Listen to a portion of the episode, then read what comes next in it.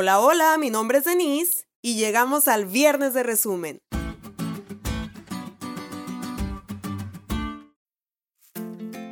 Feliz sábado chicos, ¿cómo están? Espero que muy bien. Esta semana aprendimos a ver a los demás a través de los ojos de Cristo, cómo cambia el panorama desde la perspectiva de que Jesús nos ve con ojos de salvación. Para recordar lo que aprendimos, vamos a echar mano del ya conocido resumen del pastor Joshua Reyes.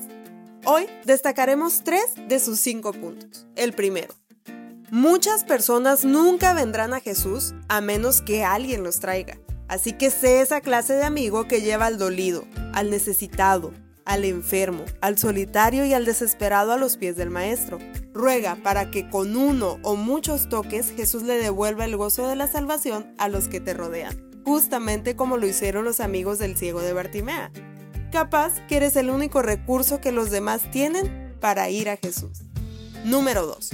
Por más difícil que sea una persona, Jesús murió por ella. Hay casos aparentemente imposibles, personas que parecen no tener lucha, o casos que a nuestra vista parecen perdidos. Por ellos también Jesús murió, y para ellos también hay esperanza como lo hubo contigo si los vemos a través de la mirada de Cristo. Oremos para que el Espíritu Santo nos haga sensibles a testificarle a todos. Y número 3.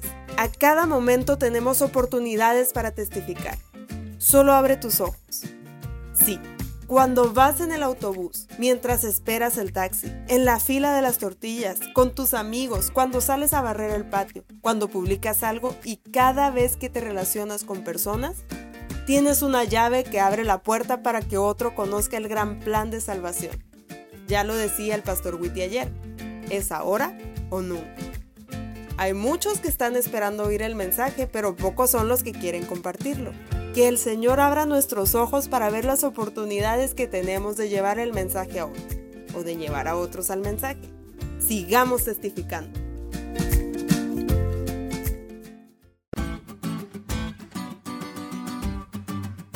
¿Te diste cuenta lo cool que estuvo la lección?